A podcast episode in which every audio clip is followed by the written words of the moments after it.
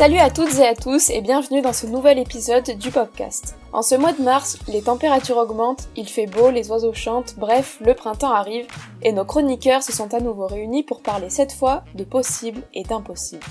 Ce thème ne vous évoque peut-être pas grand-chose, pourtant nos chroniqueurs ont une fois de plus fait preuve de créativité pour vous proposer des sujets bien variés. Un podcast toujours présenté par les étudiants de l'association Pop-up Information et Reportage. Et aujourd'hui au micro, vous aurez le plaisir de retrouver Raphaël, Noah, Marine ainsi que Léa. On commence dans le vif du sujet avec Raphaël qui nous plonge comme à son habitude dans l'univers du jeu vidéo. Bonne écoute Salut à toutes et à tous Pour une fois où je ne fais qu'une chronique, je vais me permettre de ne pas aller trop en profondeur pour ne pas déjà vous perdre et ensuite me rajouter trop de boulot. C'est aussi pour ça que si les sujets que j'aborde dans cette chronique vous intéressent, je vous invite évidemment à faire vos recherches pour pousser l'expérience un peu plus loin. Sur ce, commençons.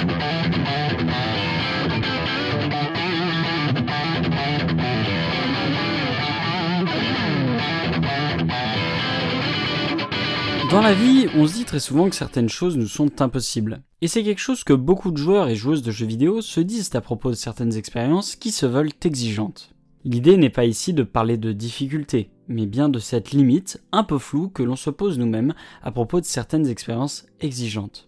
Le jeu vidéo, comme tout art, possède ses codes et ses règles. Ainsi, nombreux sont les créateurs de jeux à jouer avec ces derniers, à tenter de proposer des expériences très prenantes et à faire entrer les joueurs dans la zone. Ce concept, aussi connu sous le nom de flow, est un état mental atteint par une personne lorsqu'elle est complètement plongée dans une activité et qu'elle se trouve dans un état maximal de concentration, de plein engagement et de satisfaction dans son accomplissement. Et cet état est devenu avec le temps l'objectif à atteindre absolument lors de la création des différentes phases de jeu. Et oui, quand vous voyez quelqu'un absorbé par un jeu, eh bien tout ça c'était prévu par les concepteurs. Cependant, pour beaucoup, l'état de flow n'est pas facilement atteignable dans les différentes situations de jeu. C'est pour ça que les concepteurs vont devoir s'assurer l'engagement des joueurs en proposant des expériences plus exigeantes, donnant ainsi un échange plutôt simple. Si tu t'engages à jouer à notre jeu, tu es quasiment certain d'arriver à l'état de flow. En tout cas, c'est ainsi qu'on pourrait le traduire. Malheureusement, comme dit en intro, parfois quand ça veut pas, ça veut pas. Du coup, Beaucoup de propositions vidéoludiques peuvent être boudées par différents individus. Ces derniers vont ici avoir des préférences qui vont leur être, dans un sens, imposées. Alors les plus connaisseurs ont sûrement plusieurs idées de jeux qu'ils estiment impossibles pour certaines personnes. Et oui, difficile de parler d'un tel sujet sans parler des jeux issus de l'imaginaire de Miyazaki. Alors Miyazaki, pas Hayao, le génial réalisateur de Mon voisin Totoro ou encore Le voyage de Shihiro, non, là on parle de Hidetaka Miyazaki, le fabuleux créateur de la série des Dark Souls et du tout récent Elden Ring. Directeur du studio From Software, Miyazaki est connu pour sa vision du jeu vidéo très particulière. Tous ces jeux sont considérés comme des expériences très exigeantes, et rares sont les joueurs à avoir terminé un de ces jeux. Alors dit comme ça, ça paraît impressionnant, hein, mais à vrai dire, une majorité de joueurs ne terminent jamais leur jeu. Donc il est normal que si le jeu est un peu plus frustrant, un plus grand nombre vont laisser tomber au milieu de l'aventure. Et c'est aussi là qu'il faut voir cette idée d'impossible. Car comme l'a spécifié Detaka Miyazaki dans une interview pour le PlayStation Blog, les jeux From Software ont pour approche, je cite, d'encourager les joueurs à surmonter l'adversité. On se rend ainsi bien compte que ce qui est pour certains impossible l'est en fait par un refus inconscient ou conscient du message que veut faire passer l'auteur. Il serait alors plus question d'un investissement du joueur ou de la joueuse devant aller de l'avant pour réussir qu'importe le nombre d'échecs. Alors évidemment, il n'y a aucun mal à ça. Refuser une proposition, aussi bien vidéoludique voire littéraire, est quelque chose de tout à fait normal dans les différents arts. Cependant, il serait néfaste de se dire qu'une chose est impossible sans avoir essayé. Alors oui, c'est un peu bateau, mais c'est terriblement vrai. Si l'expérience est frustrante ou jouissive, c'est bien qu'il y ait une réflexion de la part d'artistes. Pour vous donner un exemple personnel, j'ai beaucoup de difficultés avec les jeux de plateforme façon Mario, Sonic ou encore Crash Bandicoot pour ne citer que. Il s'agit de jeux qui, manette en main, peuvent se montrer désagréables car difficiles pour mes réflexes en tant que joueur. Inversement, des jeux de combat qui demandent à connaître les différents personnages, timing et caractéristiques des attaques réussissent à facilement me placer dans un état de flow. Et là, je parle pour moi, mais il aurait pu être question de jeux de puzzle qui vont en faire bloquer plus d'un ou d'une. Ou alors de jeux de rythme qui, comme leur nom l'indique, ont pour but de nous faire appuyer sur des boutons en rythme avec la musique. Vous serez d'ailleurs étonné que c'est clairement le genre de jeu le plus simple pour entrer en état de flow. Les règles sont simples et le sentiment de satisfaction satisfaction ressentie à la fin d'un niveau de jeu de rythme est exceptionnelle. En bref, c'est important de connaître ses limites, mais parfois tout ce qu'il faut, c'est sauter dans le vide pour découvrir un tout nouvel univers.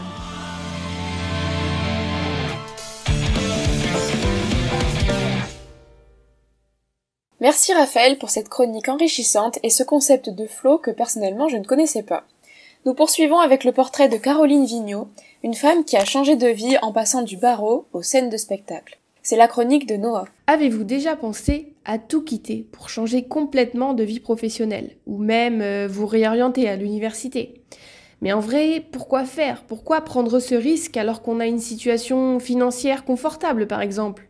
Et pourtant, en 2018, près de 80% des Français disaient vouloir changer de vie. Elle l'a fait. Portrait de Caroline Vigneault, l'avocate devenue humoriste. Mon nom complet, c'est Sylvain. On m'appelle. Je m'en souviendrai. Difficile à dire, hein Ça peut faire peur et même paraître impossible avec toute cette pression sociale de réussite où la reconversion peut être synonyme d'échec. Comment savoir si l'on est en train de prendre la bonne décision ou si l'on est à deux doigts de tout perdre? Je n'ai qu'une vie, qu'est-ce que je risque? C'est la question que s'est posée Caroline Vigneault. Après des études de droit à la Sorbonne, elle devient avocate au barreau de Paris. Elle intègre très vite la troupe de la Revue des jeunes avocats, avec qui elle monte sur scène et réalise des sketchs sur la vie d'avocat. Et elle découvre alors le pouvoir de faire rire les autres. Et le décès de son grand-père sera le déclic. Est-ce qu'être avocate suffit à remplir mon unique vie? Pour elle, c'est une évidence. La réponse sera non. Ce qui la retenait, elle le dit elle-même, l'argent. Et quand viendra le moment de prendre une décision, son futur professionnel se jouera au pile ou face. Et ce n'est pas le résultat de la pièce qui a compté, mais bien le ressenti face à la lecture du résultat. Elle écrit sa lettre de démission et met trois semaines avant de la remettre à son patron. L'annonce à ses parents fut tout aussi compliquée pour Caroline Vigneault qui a grandi dans une famille à l'éducation catholique. Mais ça passe. En 2008, elle s'inscrit au cours Florent, une école d'art dramatique, et à une semaine de monter sur scène pour la première fois, elle termine sa toute dernière affaire à la cour d'assises.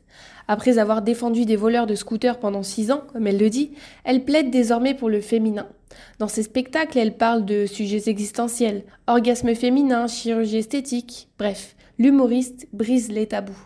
Elle n'est pas anti-homme, mais étudie simplement la masculinité et gifle bien fort le patriarcat. C'est son second one-woman show, Caroline Vigneault quitte la robe, qui la fera véritablement connaître. Et en 2019, son troisième spectacle, Caroline Vigneault croque la pomme, est nommé au Molière. Année après année, Caroline Vigneault s'impose un peu plus comme une figure du one-woman show français, faisant jalouser les injonctions sociétales. Merci Noah pour ce parcours atypique et fort inspirant. On passe maintenant du possible à l'impossible et nous allons parler d'amour. Non pas de l'amour impossible, mais plutôt de l'impossibilité d'aimer. Cela porte un nom et ça s'appelle être aromantique. Je ne vous en dis pas plus, c'est la chronique de Marine.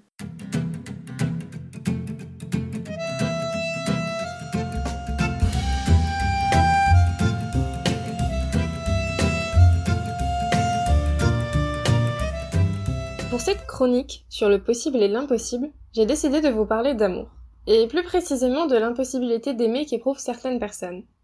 J'aurais pu vous parler des personnes philophobes, ces personnes qui ont la phobie de l'amour, comme on peut avoir la phobie des araignées, et qui ont une véritable peur de tomber amoureux. Plus couramment, il existe aussi des personnes qui ont peur de l'engagement, ou de l'abandon, et qui vont avoir tendance à saboter leur relation dès que cela devient un peu plus sérieux. J'aurais aussi pu vous parler de ces personnes qui ont été blessées par l'amour, par une rupture difficile ou par une relation avec un manipulateur, ou qui, durant leur enfance, ont été plongés dans un milieu sans amour. Comme l'explique le philosophe et romancier Frédéric Lenoir, nous sommes conditionnés dans notre manière d'aimer par notre enfance. Mais l'objet de ma chronique va être quelque chose d'un peu plus précis. Je vais vous parler d'amour en vous parlant d'orientation romantique. Peut-être que je perds quelques-uns d'entre vous en utilisant ces mots. Non, je ne vais pas vous parler d'orientation sexuelle, mais bien d'orientation romantique. Et pour éviter tout malentendu ou incompréhension dans la suite de cette chronique, je vais commencer par vous expliquer la différence entre les deux. Chaque individu, chaque personne sur cette planète possède deux types d'orientation.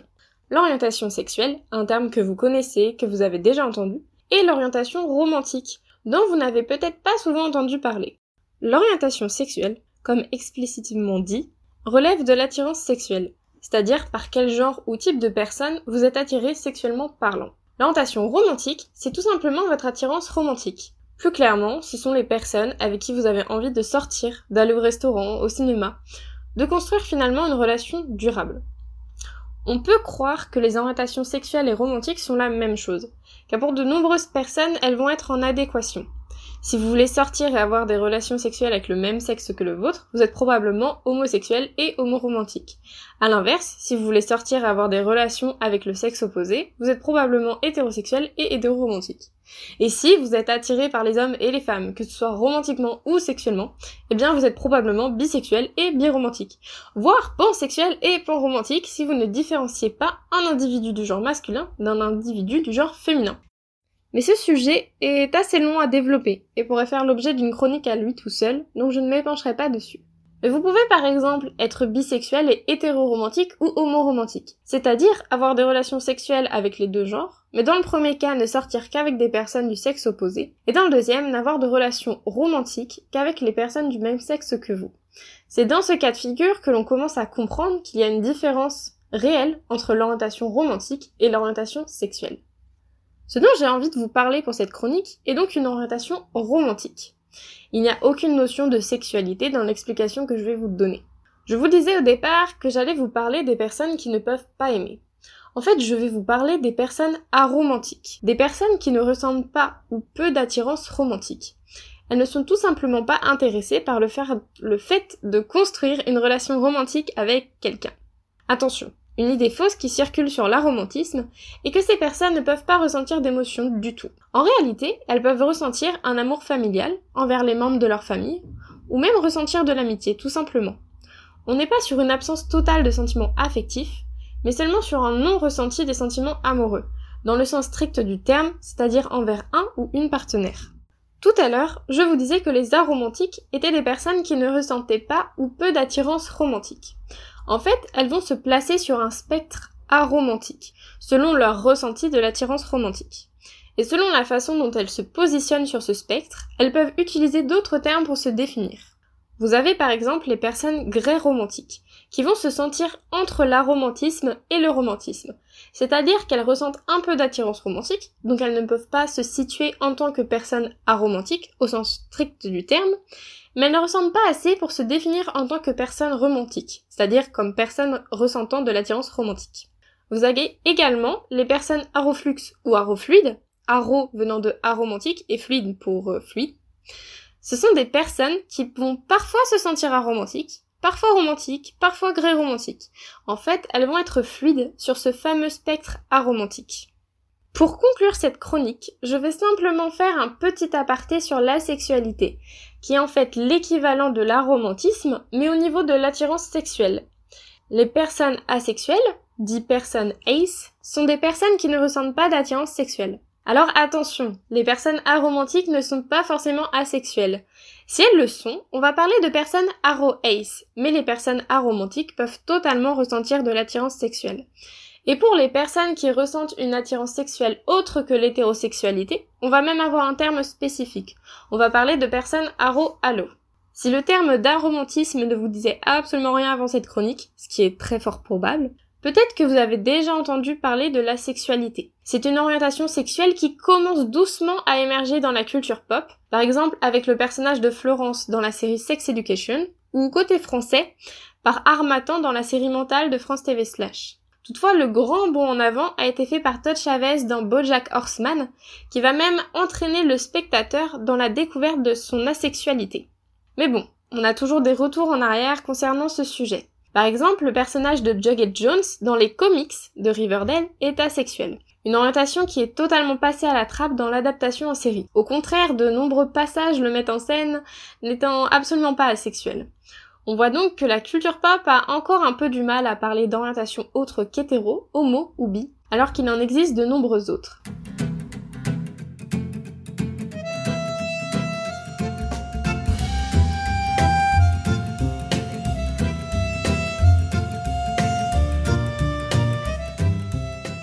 Eh bien merci Marine, je pense qu'autant nos auditeurs que moi-même en appris beaucoup sur le sujet. Je laisse désormais le micro à Léa qui va nous parler de l'évolution, peut-être pas toujours positive, de notre monde où l'impossible devient possible. Salut à toutes et à tous. Si je vous disais que la société n'a presque plus de limites, l'impossible semble possible. Il faut l'avouer, la croissance technologique actuelle est si rapide que plus les jours passent, plus des grands progrès sont accomplis, concrétisés et adoptés. Et nous-mêmes sommes clairement dépassés par toutes ces innovations. Sans innovation, y a-t-il humanité? Pour assurer sa survie, l'être humain n'a cessé d'innover comme le galet à l'outil, la maîtrise du feu, l'invention de la roue. C'est seulement par l'innovation que l'homme en fait se métamorphose en artisan de son propre monde.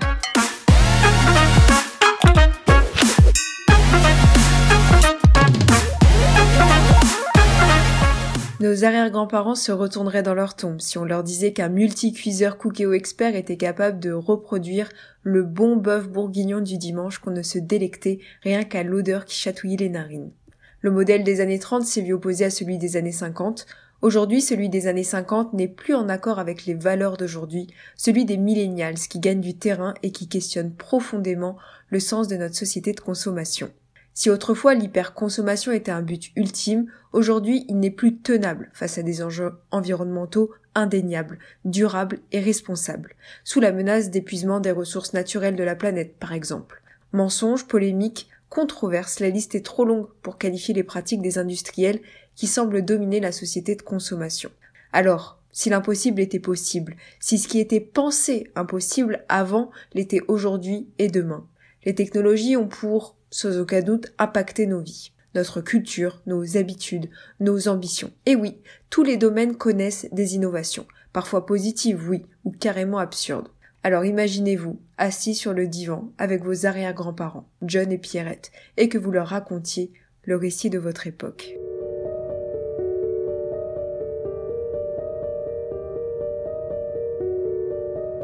Qui l'eût cru? Le prix du litre de carburant à plus de 2 euros. Voyager de Paris à Bordeaux en deux heures. L'émancipation de la femme et sa rébellion face à la société patriarcale bien ancrée. Les femmes ont connu une ascension sociale positive, oui, plutôt qu'un déclassement le mariage homosexuel. Qui l'eût cru qu'un jour nous serions face à un manque de ressources naturelles pour subvenir aux besoins de la population mondiale? Peur, menace, déni. Que l'on pourrait se faire livrer notre désir en moins de 24 heures. Envie d'un nouveau Dyson? Amazon s'en occupe. Vitesse, instantanéité, impatience. Qui l'eût cru qu'on pourrait visiter Moscou, Nairobi, Kaboul, Atlanta, Porto, Wuhan en réalité augmentée? Qui l'eût cru qu'on pourrait se passer de viande dans notre alimentation, que le végétarisme, le véganisme serait un nouveau lifestyle, qu'on pourrait manger des fraises en décembre et qu'on pourrait fabriquer de la viande artificielle à partir de cellules souches. Mais si innover était la solution pour améliorer nos conditions de vie, comme une insatiable envie d'innover. Notre obsession de la nouveauté est sans cesse stimulée par nos idéaux et nos rêves. La mode comme la technologie sont deux bons exemples. Chaque année, on assiste à des défilés d'innovation vestimentaire et technologiques qui sont valorisés, qu'on aime, mais surtout qu'on utilise comme signe distinctif de l'élite. Communication, technologie, énergie, médecine, alimentation, transport ou loisirs, dans tous les domaines, nous attendons que les scientifiques découvrent de l'inédit, du progrès, du spectaculaire. En fait, la perle rare qui fera rêver de l'impossible. À toutes les époques confondues, les utopies ont été moquées. En 1956, Lee de Forest affirmait sans doute qu'envoyer un homme dans l'espace dans une fusée ne se réalisera jamais. En 1961, Gargarine montait à bord du Vostok 1. Le désir de consommer a toujours été là. Aujourd'hui, on assiste à un écœurement de cette hyperconsommation, née sous le désir de l'être humain de l'époque. Alors, est-ce que les idéaux d'autrefois s'effacent là où les frontières d'une nouvelle société de consommation se dessinent?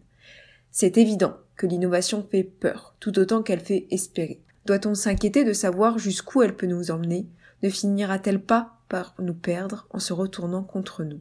Honnêtement, en 2020, j'ai pris conscience que nous vivons dans un monde où tout est fragile et qu'il est facile de nous mettre à genoux. D'hier à aujourd'hui, nous sommes en permanence confrontés à l'avenir qui tend à conforter les désirs les plus fous des scientifiques. Quand est-ce que nos voitures léviteront au-dessus de kilomètres de goudron et de campagne? Quand est-ce qu'une pilule substituera nos repas? Quand est-ce que l'on pourra choisir de vivre sur Mars ou sur la Terre? Devant nous se forment de sinistres points d'interrogation. À quoi dire oui, à quoi dire non? Sommes-nous prêts à un monde inconnu? Ce monde qui rend fou. Sur ces derniers mots quelque peu pessimistes, l'homme ne cessera d'étonner, car l'impossible n'existe pas, mais c'est l'homme qui est incapable. En effet, l'homme a encore beaucoup de découvertes et d'innovations devant lui. Merci Léa. Nous arrivons à la fin de cet épisode. C'est l'occasion pour moi de vous remercier de nous avoir suivis tout au long de ce podcast, et encore merci à nos chroniqueurs. On se retrouve le mois prochain pour le dernier épisode de cette saison. En attendant, vous pouvez toujours retrouver nos précédentes émissions sur SoundCloud, Deezer et Spotify, ainsi que toute l'actualité sur nos réseaux sociaux et notre site infopopup.fr. À très bientôt